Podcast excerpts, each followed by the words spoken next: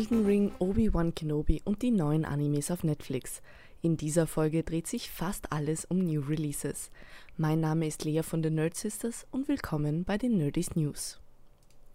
Heute ist es soweit. Das Most Anticipated Game of 2021 ist endlich draußen und schon vorab sind Kritiker durch die Bank begeistert. Das Dark Souls-Spiel punktet mit einer atemberaubenden Open World und, wie zu erwarten, mit anspruchsvollem Gameplay. Die Redaktion von GameStar vergibt sogar die zweitbeste Bewertung, die je veröffentlicht wurde: 91 Punkte. Activision fährt neue Geschütze im Kampf gegen Cheater in Call of Duty Warzone auf. Das Anti-Cheat-System Ricochet besteht aus menschlichen Prüferinnen und Prüfer und Serveralgorithmen. Besonders interessant klingt aber ein Mechanismus namens Damage Shield. Wenn Ricochet eine cheatende Person erkennt, wird ihr in Real-Time die Fähigkeit, kritischen Damage zu verursachen, genommen. Activision beteuert aber, dass das Schild nicht willkürlich oder versehentlich aktiviert werden kann. Netflix entpuppt sich immer mehr als solide Anlaufstelle für Animes. Diese Neuzugänge erwarten uns im März. Am 10. erscheint Kotaro Lives Alone. Kotaro ist ein vierjähriger Bub, der selbstständig einkaufen geht, den Haushalt schmeißt und mit anderen Menschen Kontakte knüpft.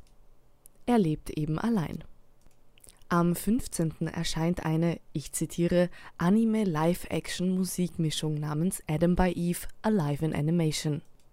Die Geschichte ist von den spirituellen Charakteren inspiriert und mit animierten und musikalischen Elementen ausgeschmückt.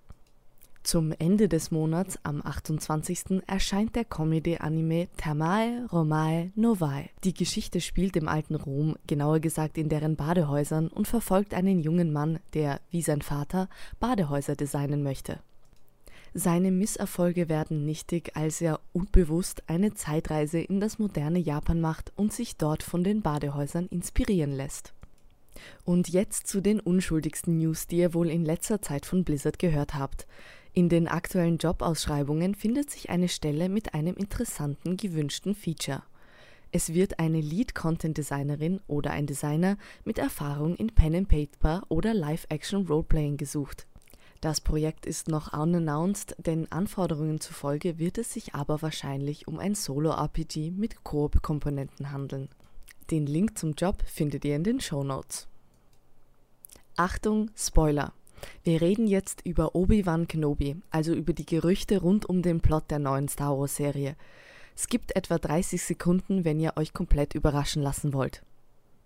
Laut den Star Wars-Portalen Making Star Wars und Star Wars Newsnet wird in den ersten der sechs Episoden die Entführung von Prinzessin Leia behandelt. Wir bekommen in dieser Serie also mehr von der weiblichen Seite der Macht zu sehen. Ab Folge 3 wird Darth Vader seiner Rolle gerecht und zum Hauptgegenspieler Obi-Wans. Das Duell zwischen den beiden wurde bereits offiziell bestätigt. Am 25. Mai ist es soweit, dann wird die erste Folge auf Disney Plus ausgespielt. Und nun zum Tipp der Woche.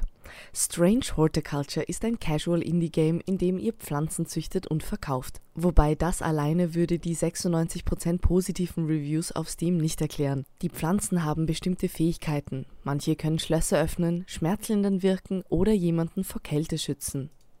Ihr müsst das richtige Gewächs an den richtigen Mann oder die richtige Frau bringen. Gekoppelt mit Rätseln und einer mysteriösen Story ist Strange Horticulture perfekt für die grauen Tage im März. Und damit verabschiede ich mich schon wieder von euch.